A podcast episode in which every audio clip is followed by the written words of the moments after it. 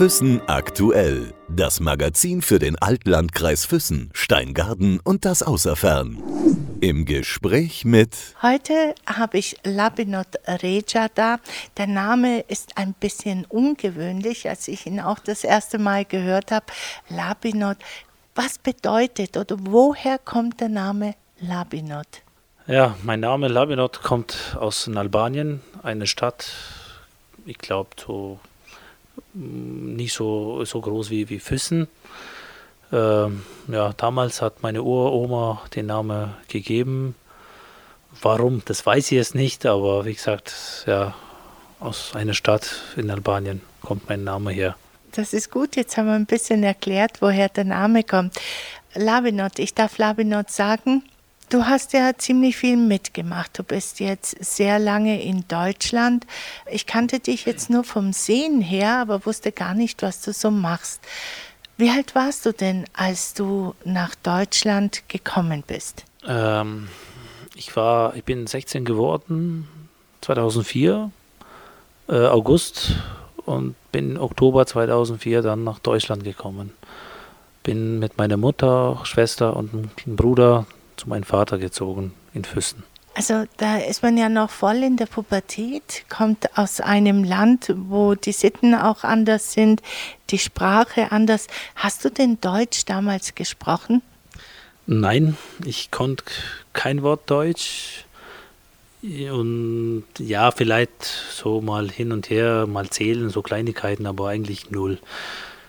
Ich habe damals ähm, in der Hauptschule angefangen und so einfach viel mit deutschen äh, bekannten Freunden war ich unterwegs und dadurch habe ich gelernt. Ich habe ein paar Deutschkurse in der Hauptschule gemacht und ja, ich habe einfach selber durch einen Freunden, Bekannten mal gelernt und nach einer Zeit natürlich habe ich meine ganze Weiterbildungen oder Schulungen gemacht und dadurch habe ich Deutsch richtig verstärkt dann und rede wie heute jetzt. Das ist gut. Du bist ein, nämlich ein ganz, ganz tolles Beispiel, wie eine Integration gelingen kann.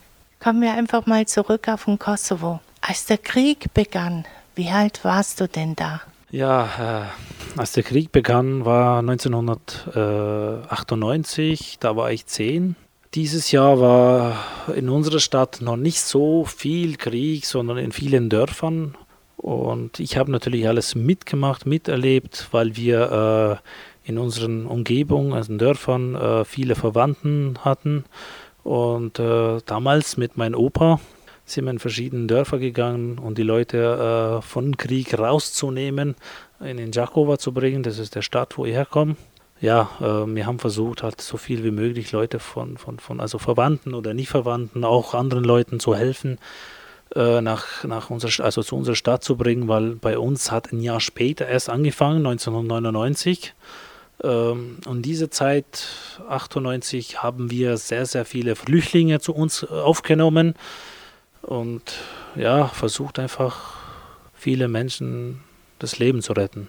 Du hast mir mal in einem Interview erzählt, ist ein bisschen länger her, ihr hattet ein großes Haus und in diesem Haus ähm, haben teilweise bis zu 70 Leute drin gewohnt. Ja, so circa 70 bis 90 Leute waren bei uns. Wir hatten drei Häuser, so groß, das waren alles in einem Hof. Und ja, wie gesagt, wir haben, wie gesagt, vorhin äh, von verschiedenen Dörfern äh, selber Leute zu uns aufgenommen. Äh, auch die Leute, die selber abgehaut sind oder irgendwie mal weggehen konnten in unsere Stadt, äh, sind dann irgendwie, da gab es so Moscheen in unserer Stadt und äh, die sind einfach da gekommen, die haben keine Überdachung gehabt, äh, waren auf der Straße. Das bin ich damals mit meinem Opa äh, rausgegangen, äh, fast jeden Tag sind wir rausgegangen, haben wir so viel wir konnten zu uns aufgenommen und dann auch ein paar haben wir geholfen, dass die von Kosovo nach Albanien äh, flüchten. Wenn du jetzt an die Zeit zurückdenkst, da bist du ja zehn Jahre alt, also ein Kind, das normalerweise mit Matchauto spielen sollte, ähm, das hast du ja dann gar nicht mehr können. Hast du denn überhaupt äh, das verstanden, was da passiert? Ja, am Anfang war ein bisschen, äh, waren wir aufgeregt, ein bisschen komisch, aber nach einer Zeit sind wir so das war für uns normal dann. Und ja, wie gesagt, 1999 dann hat auf einmal bei uns in Jakovo angefangen und wo es bei uns angefangen hat, aber hat richtig angefangen, wurden einfach alle Häuser, die war, umgeben waren, voll verbrannt. Äh, und da es so ein, ein äh, Befehl von, von damaligen, ich weiß es nicht, von Milosevic oder irgendwelche äh, von, von Serbien, dass einfach alle die junge Leute, die ab 9 sind, sollten sie umgebracht werden. Wenn, äh, da gab es eine kurze Zeit der Befehl, Anfang April war das, das heißt, wenn sie mich erwischt hätten, dann wäre ich heute nicht hier. Die haben einfach alles, was männlich ist, geschlachtet, umgebracht, vernichtet. Du sagst jetzt, ähm, wenn sie dich erwischt hätten, warst du denn die ganze Zeit dann im Haus oder sind Freunde von dir getötet worden? Ja, also ich war ganze Zeit äh, im Haus und natürlich war ich so äh, äh aufgeregt oder, oder halt wie Zappel Philipp, sag ich mal, und äh, war viel unterwegs auch in unserer Stadt, obwohl Krieg war, habe ich versucht, weil wir halt dann nicht mehr viel zum Essen hatten, äh, bin ich immer wieder unterwegs gewesen in unseren Stadt, also unseren äh, Umgebung. Da gab es zwei verschiedene Läden. Der eine hat so zu äh, dicht gemacht gehabt, dass wir überhaupt nicht rein konnten in seinen Laden, irgendwas zum Nehmen. Da gab es aber noch einen anderen Laden, der es war so äh, Minimarket und da bin ich gegangen, allein. Ich habe so einen, einen, einen, Schubwagen genommen und äh, versucht einmal äh, den Laden einzubrechen. Und dann kam auf einmal äh, der Besitzer raus und äh, heute noch bedanke ich ihn und sehe ich ihn immer wieder jetzt hat mir die Schlüssel runtergeschmissen, dass ich einfach den Laden aufmache. Er wusste, dass wir in unser Zuhause sehr viele Leute hatten und er meinte, dass alles, was da drin ist, kann ich nehmen und den Leuten zum Essen rausbringen. Aber äh, die Schlüssel, äh, wo er die Schlüssel runtergeschmissen hatte, das war sowieso zu spät, weil ich schon den, äh, den Laden kaputt, also diesen Glas kaputt gemacht hatte und ähm, dann voll gemacht habe mit, äh, wie gesagt, was alles drin war, Mehl, äh, oder Süßigkeiten, einfach alles, was, was zum Leben braucht und mal zum Essen ein Mensch braucht. Also du bist dann immer in das Geschäft rein ähm, und hast immer wieder Sachen rausnehmen dürfen. Ja, genau. Ja, ich habe halt viele Sachen genommen und dann äh, den Leuten zu Hause gebracht. Natürlich hat mein Opa damals sich so aufgeregt. Ja, spinnst du, wo warst du ganze Zeit? Weil ich einfach, mir ist halt zwischenzeitlich noch was passiert. Da sind ähm, serbische Armee damals gekommen und ähm, die haben halt natürlich den Laden gesehen, dass es kaputt ist, dass irgendjemand da drinnen war, weil in den Schubkarre da draußen war.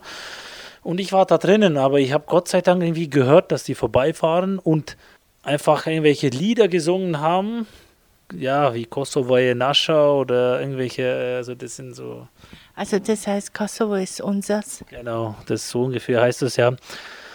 Ja, äh, dann habe ich mich, äh, eigentlich habe ich irgendwie ein Loch gesucht, wo ich irgendwo hin kann oder irgendwo abhauen kann, aber Gott sei Dank war ein Keller noch da und ich habe mich im Keller versteckt und in dieser Zeit haben sie ja, wie gesagt, in, in die Tür gesehen, dass es gebrochen ist sind sie äh, reingekommen in den Laden, haben sie einfach geschossen ein paar Mal und äh, sind noch ein paar Minuten geblieben. Und dann haben sie so getan, dass sie einfach abhauen oder weggegangen sind, aber die waren noch da draußen und ich habe Gott sei Dank noch gewartet.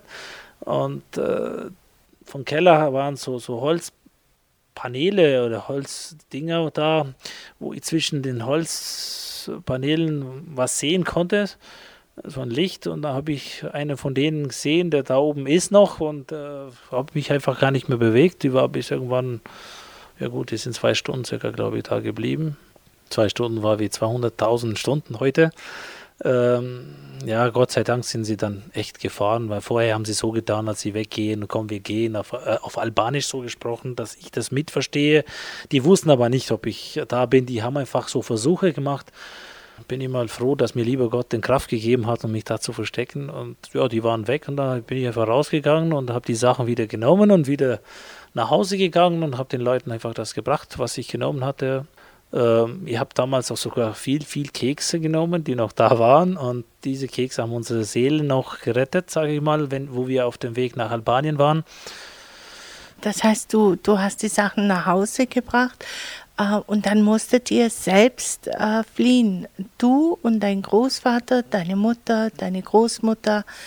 Äh, ja, genau. Also ich habe die Sachen da erstmal gebracht und die Leute, die da drin waren, haben es alles äh, klar genommen, gegessen. Und äh, wir hatten noch natürlich zu Hause Mehl und äh, Öl und so weiter, dass wir da irgendwas machen können.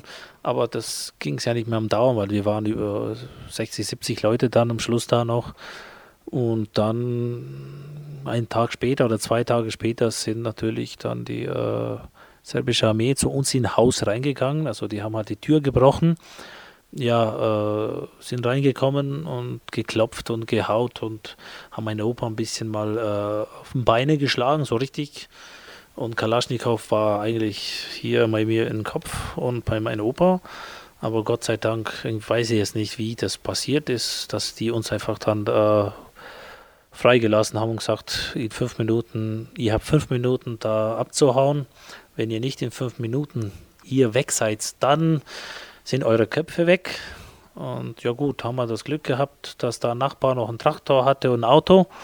Äh, wir sind halt natürlich äh, meine Uroma, Oma und meine Mutter und äh, kleine Bruder und die Schwester in dieses Auto gestiegen. Ich, mein Opa sind gelaufen. Ja, entschuldige, jetzt muss ich dich gerade unterbrechen. Äh, von Giacomo bis zur Grenze Albanien äh, ist ja kein Klacks. Ich meine, als kleines Kind mit elf, da, da bist du ja schon etwas länger gelaufen. Ja, es ist halt so, äh, es war nicht so durchgehend laufen, sondern das wollte ich jetzt auch sagen. Ähm, wir sind, äh, wir sind halt dann in eine Kolonne gelandet. Natürlich waren wir nicht die Einzigen, die flüchten da. Die Kolonne war von Giacomo bis Prizren, äh, bis zur Grenze, also äh, Morin heißt da. Äh, ich schätze mal, von Giacomo bis da sind um die 80 Kilometer, glaube ich. Oder 30, 60, 70, 80, weiß ich jetzt, kann ich, weiß ich jetzt nicht mehr. Ähm, genau, und die Grenze, von Grenze bis zu uns war Stau und wir mussten, also wie gesagt, äh, jede halbe Stunde, glaube ich, ist zwei Meter der Traktor gefahren. Wir sind eigentlich gelaufen dann, mal ein paar Meter und Traktor ist halt immer langsam gefahren oder die Traktoren oder Autos, die mit geflüchtet sind. Ähm, ja, auf der Flucht, da haben wir natürlich auch sehr, sehr viel erlebt, weil da einfach nicht mehr da zum Essen war, gar nichts mehr. Komischerweise war halt viel, viel auf der Straße, weil die Angst hatten. Da hat irgendeiner dann in Grenze gemeint, dass jeder, der was zum Essen mitgenommen hat oder Mehl oder Öl, äh, Zucker oder irgendwas, was man halt so äh, braucht im Leben, äh, wenn jemand sowas hat, dann werden die Leute erschossen. Dann haben natürlich alle Leute von der Traktoren, Autos, was die halt hatten, alles weg, rausgeschmissen. Und ja, ich als kleines Kind, ich weiß es nicht, ich habe mich da einfach, sage mal, getraut. Äh, ich glaube, das war nach eineinhalb Tagen oder zwei wenig, also gar nichts zum Essen gehabt. Wir hatten Gott sei Dank noch die Kekse, wo ich da in den Laden genommen habe. Und mit diesen Keksen haben sehr viele Leute noch ein bisschen mal was gegessen. Wasser gab es natürlich mal da im Fluss oder hin und her. Äh, nach einer Zeit, nach wie gesagt, nochmal nach eineinhalb Tagen, zwei, war einfach dann nichts mehr. Äh, ich bin irgendwie in eine Wiese gelaufen und habe irgendwie einen Brunnen gesehen und da wollte ich eigentlich runterklettern, um Wasser zu holen.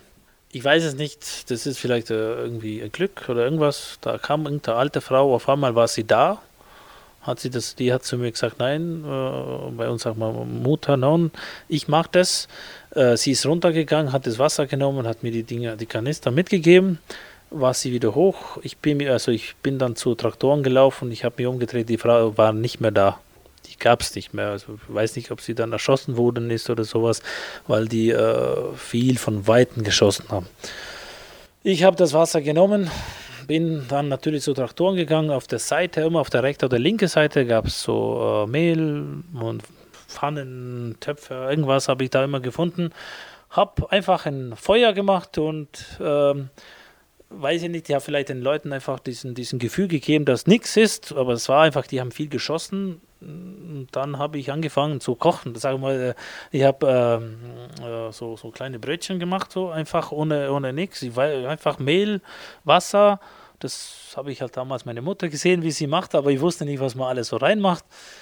Ja, äh, ich habe ein Feuer gemacht, so Brötchen gemacht, äh, natürlich gebacken da draußen Und dann, ich denke mal, 200 Leute oder 250 Leute haben damit von diesen Essen dann gegessen. Die waren alle so froh, dass sie was gegessen haben, aber Gott sei Dank hat niemand dann erschossen, weil bei Feuer war gefährlich. Ja, und auf der Weg immer weiter so und so. Nach viereinhalb Tagen waren, sie im Grenz, waren wir im Grenze mit Albanien. Gott sei Dank haben sie uns durchgelassen. Und dann waren wir in Albanien.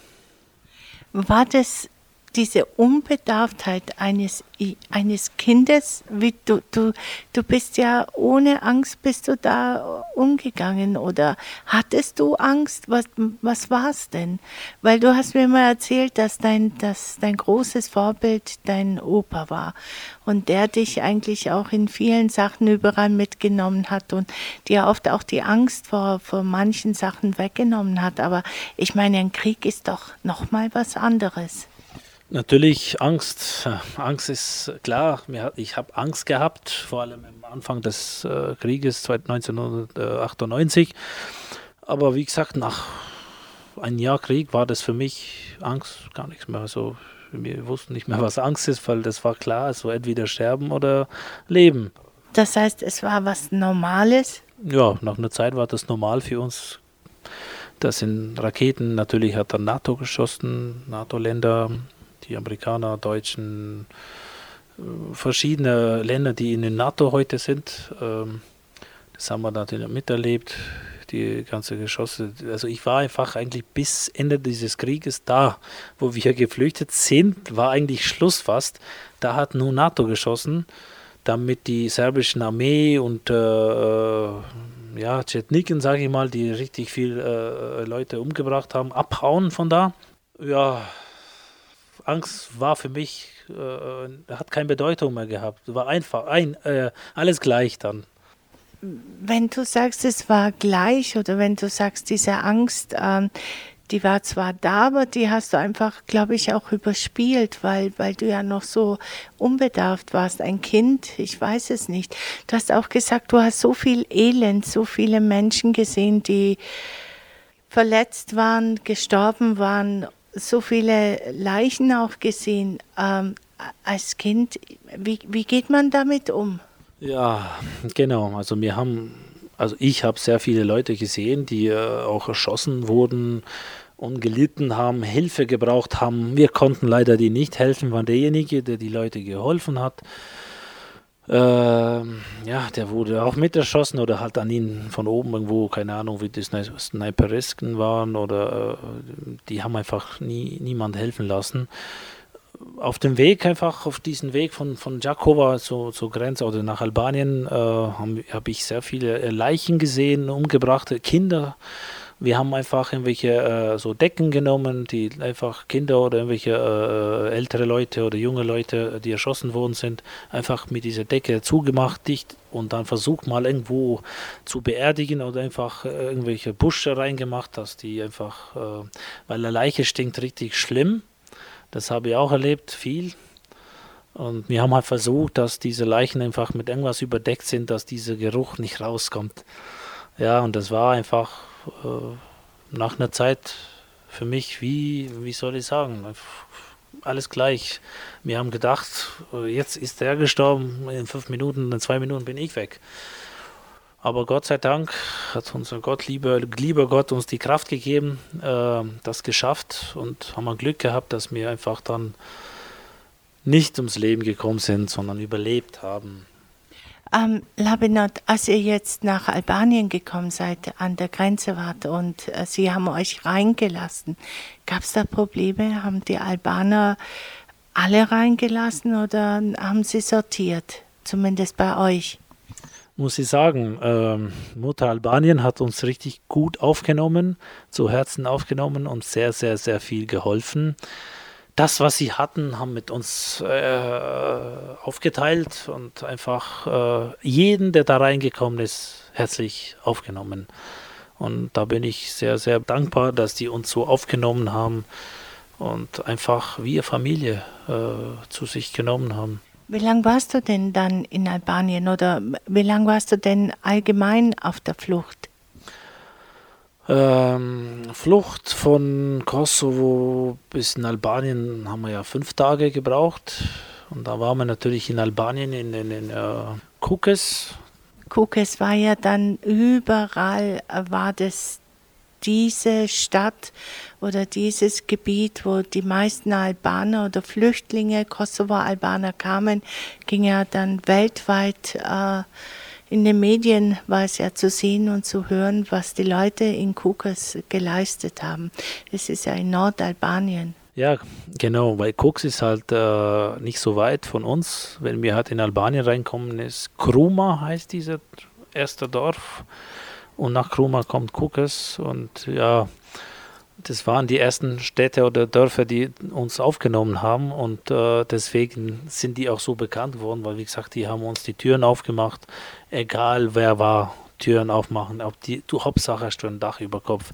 Aber bei uns war es so, die sind halt dann in Albanien reingekommen, äh, haben sie gut auf, uns gut aufgenommen, manche sind an Moschees gegangen, an Kirchen, was alles da gab. Ähm, wir sind an eine Kaserne gegangen, das, diesen, diesen Nacht vergesse ich nie. Das ist der erste Nacht, wo ich richtig im Boden geschlafen habe, weil wir auf dem Weg zwar geschlafen haben, auf der Straße, aber das ging es noch, weil wir so, äh, also wir standen oder immer irgendwie, es war so aufregend, aber an diesen Nacht waren wir so kaputt, dann haben wir einfach im, eine Decke im Boden gehabt, einfach im Boden ohne Kopfkisten, gar nichts, einfach geschlafen. Ja, an diese Nacht vergesse ich nie, das war eine der schlimmsten Nachts meines Lebens. Warum? Ja, weil es einfach ähm, so kaputt war und im Boden schlafen, hart. Klar hat mein Opa wieder versucht, seine Sachen immer zu geben, und das ging es einfach nicht. Und ja, diese Nacht habe ich auch überlebt. Ich bin noch da. Was habt ihr dann danach gemacht? Ihr wart in Albanien, seid ihr dann weiter oder habt ihr dort abgewartet? Ja, wir sind dann äh, nach Tirana gegangen wir haben natürlich dann ein Haus gemietet oder Wohnung. Unsere Verwandten haben uns ein bisschen geholfen, damit wir da was bekommen. Da wir auch die Uroma dabei hatten, die Mutter von sieben Söhnen. Ja, die haben wir mitgenommen. Mein Opa hat sie natürlich die Schwiegermutter mitgenommen. Ähm, haben wir natürlich was Größeres genommen. Äh, ja, da waren wir dann in Albanien, so in Wohnung. Ich glaube, so einen Monat und in diesem Monat ist dann natürlich die Uroma gestorben. Leider. Die war ein sehr, sehr guter Mensch. Dann ist sie dann auch in Albanien beerdigt worden. Gut, nach ihrem Sterben, glaube ich, um die zwei, drei Tage später sind wir nach Italien geflogen. Wir sind geflogen, weil äh, bei uns, also ich habe einen Bruder, der ist jetzt mittlerweile 21 oder wird 21. Der ist im Kriegszeit natürlich damals vor 20 Jahren, also 21 Jahren jetzt geboren. Und er war, der hatte so ein paar kleine Operationen, sage ich mal, damals in Kosovo oder nach dem Krieg. Und da mussten wir natürlich äh, von Albanien haben sie uns geholfen, also Italiener haben uns geholfen, dass wir nach Italien kommen. Und äh, dann mein Bruder operiert wird. In Italien waren wir auch drei Monate oder vier circa. Und dann sind wir von Italien nach Schweiz. Und Schweiz waren wir auch ein halbes Jahr fast. Also 2000 sind wir dann nach Kosovo zurückgeflogen, weil es halt wieder keine Krieg mehr war. War alles gut. War ich dann in Kosovo bis 2004. Bin ich zur Schule gegangen, war ich auf dem Gymnasium. Und äh, ja, dann 2004 habe ich natürlich meine Schule unten beendet und dann bin nach Deutschland gekommen. Dann bin ich in Deutschland gekommen und habe ich hier losgestartet, sag ich mal. Da habe ich natürlich mit meinen Schulungen angefangen, mit Deutschlehrern, Ausbildung gemacht, mittlerweile Meister gemacht und so weiter. War das, als ihr 2000 wieder ins Kosovo zurückgefahren äh, seid oder wieder zurückgeflogen seid, was war das ein Gefühl in dieses Haus, wo so viele Menschen gelebt haben, wo man so viel Leid erlebt hat, Hunger, Angst. Wie war das? Ja, das war einfach ein, ein, sag ich mal so, ein leeres Gefühl, komisches Gefühl. Da bist du drin, da ist alles leer, natürlich dann, weil das war Ruhe. Natürlich war halt dann wieder auch gefährlich, wenn wir rein, wo wir reingegangen sind. Erstes, als erstes natürlich mein Vater runtergefahren, dass er einfach äh, ein paar Sachen mit Auto runterbringt und natürlich alles geschaut, weil ein Haus von uns wurde, sag ich mal, verbrannt, alles kaputt gemacht. Der alte Haus und hat natürlich alles kontrolliert, ob da irgendwelche Minen sind oder Bomben sind oder irgendwas, ob da, weil viele, sehr viele nach dem Krieg gestorben sind dadurch. weil da halt äh, die Armee von Serbien hat irgendwelche Minen aufgemacht, irgendwo in Türen. Und wenn man eine Tür aufgemacht hat, dann waren viele Leute weg. Und dadurch hat er aufgepasst, weil er selber bei äh, Bundeswehr war und er hat sich sehr gut ausgekannt. Und natürlich war er erst da, hat er alles geprüft, nachgeschaut, wie äh, die Umgebung ist. Dann hat er uns angerufen und hat gesagt, ihr könnt jetzt nach Kosovo fliegen. Dann sind wir nach unten geflogen sind wir in diesen Haus gegangen, war alles leer, war ein bisschen komisch, aber wir waren wieder zu Hause. Das war einfach ein äh, sehr gutes Gefühl. Freunde von dir, hast du die wieder getroffen oder gab es keine Freunde mehr, die da waren oder vielleicht nur ein Teil, weil ein Teil vielleicht geflohen ist, ein Teil umgebracht worden ist? Ja, genau, also Freunde. Hm. Also ein paar sind umgebracht worden leider. Äh, ein paar sind geflüchtet, die sind gar nicht mehr zurückgekommen, wahrscheinlich nach Australien, USA, Deutschland, wer weiß, wo die sind. Mittlerweile treffe ich ein paar wieder, weil die erstmal ab und zu in Urlaub kommen und wir treffen uns halt unten. Freunde war schwierig dann zu sehen. Ein paar waren da einfach wenig, ganz wenig. Diese Art und Weise, wie man mit Menschen damals umgegangen ist, wie sehr haben dich diese Jahre geprägt, diese Jahre des Krieges, obwohl du noch so ein Kind warst, ein kleines Kind, du eingebrochen bist, um Essen zu holen, äh, all diese Sachen mitgemacht hast. Wie sehr hat dich das geprägt? Hast du Albträume davon? Ja, äh, ab und zu ist so, äh, natürlich äh, kommt da was, aber eigentlich, äh, wenn ich nicht dran denke, kommt gar nichts ab und zu finde ich, wenn ich jetzt, sagen wir mal, letztes in Volksfest war, da gab es diese ähm, Feuerwerk und äh, da hat einfach ein bisschen mal gekracht und dann der Gedanke war gleich unten. Weil eigentlich habe ich damit jetzt abgeschlossen und ich denke nicht dran, weil wir, wir leben jetzt eine gute Zeit, Gott sei Dank, vor allem in Deutschland. Ich hier, hier ist momentan ganz gut, ruhig. Wir leben gut hier und deswegen habe ich gesagt, oder ich denke gar nicht mehr dran. Nur wenn sowas ab und zu, das, das geht nicht mehr weg vom Kopf. Wenn ich irgendwas mal höre, ein Feuerwerk oder irgendwelche, um Silvesterzeit zum Beispiel, irgendwas kracht, dann, dann, dann kommt einfach dieser Gedanke unten, weil das, was man erlebt hat, vergisst man nie. Du hast auch gelernt, sagtest du mir, dieses Teilen, dieses Zusammengehörigkeitsgefühl, das hast du dir noch beibehalten. Ja, genau. Ich habe das gelernt und werde bis meine äh, Ende des Lebens weiter verfolgen und weiterführen. Das kann ich, also ich, ich bin einfach so und ich, ich muss, weiß ich nicht, ich muss einfach Menschen helfen. Das, ich kann nicht anders. Dieses Teilen meine ich auch mit dem Essen, ähm, anderen helfen und all das, das hast du irgendwie mitbekommen und, und praktizierst es in deine Firma, mehr oder weniger, indem du Leute von überall herholst, die zum Beispiel die Ausbildung als Maler oder als äh, Polier oder als ähm, äh, Estrichleger oder wie auch immer, oder ich, ich Maurer auch teilweise, ich weiß es nicht, die sich einfach im Bauwesen auskennen die holst du hierher und äh, gibst ihnen eine Beschäftigung.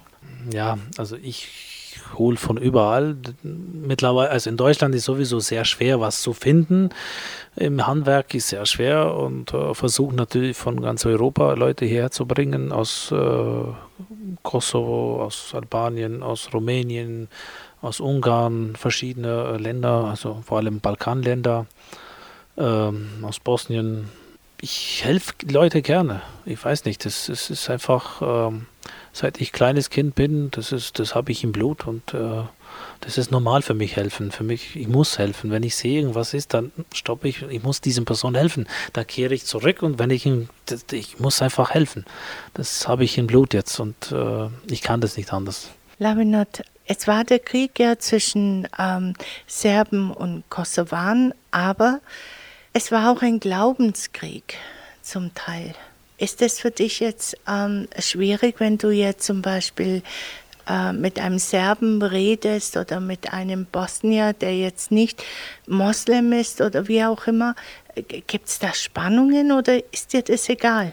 Nö, also äh, das ist äh, überhaupt nicht. Ich habe überhaupt kein Problem, mit den Serben zu reden, mit Serben äh, mal was unternehmen oder mit den Bosnier oder mit egal welche Glauben, weil ähm, das war ein Krieg damals zwischen den Politikern, die bei uns waren äh, oder beim Serben waren. Und äh, heute äh, können die Leute, heutzutage können die Leute nichts dafür. Vor allem die, die in Deutschland leben, die leben in Europa und die sind ganz andere Menschen, die wissen gar nicht mehr, dass da so ein Krieg passiert ist. Die haben zwar mal was gehört, aber also wie gesagt, ich habe da nichts dagegen, wenn ich mit einem Serben unterwegs bin oder mal mit einem Bosnier unterwegs bin. Für was? Also die leben in Deutschland, die äh, sind nicht diese Leute, die einfach einen Krieg wollen.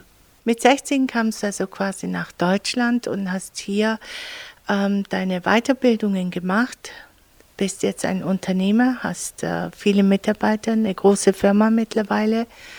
Wenn du so zurückdenkst, was bleibt hängen von dieser gesamten Zeit, von damals in Kosovo, jetzt?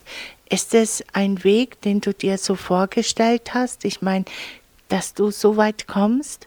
Ja, natürlich, jeder hat auch Träume und äh, das, was ich bis jetzt geschafft habe, das war eigentlich äh, das, was ich wollte.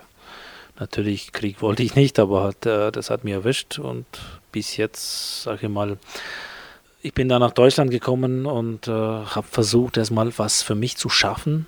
Gott sei Dank habe ich es auch geschafft. Meine Ziele habe ich geschafft.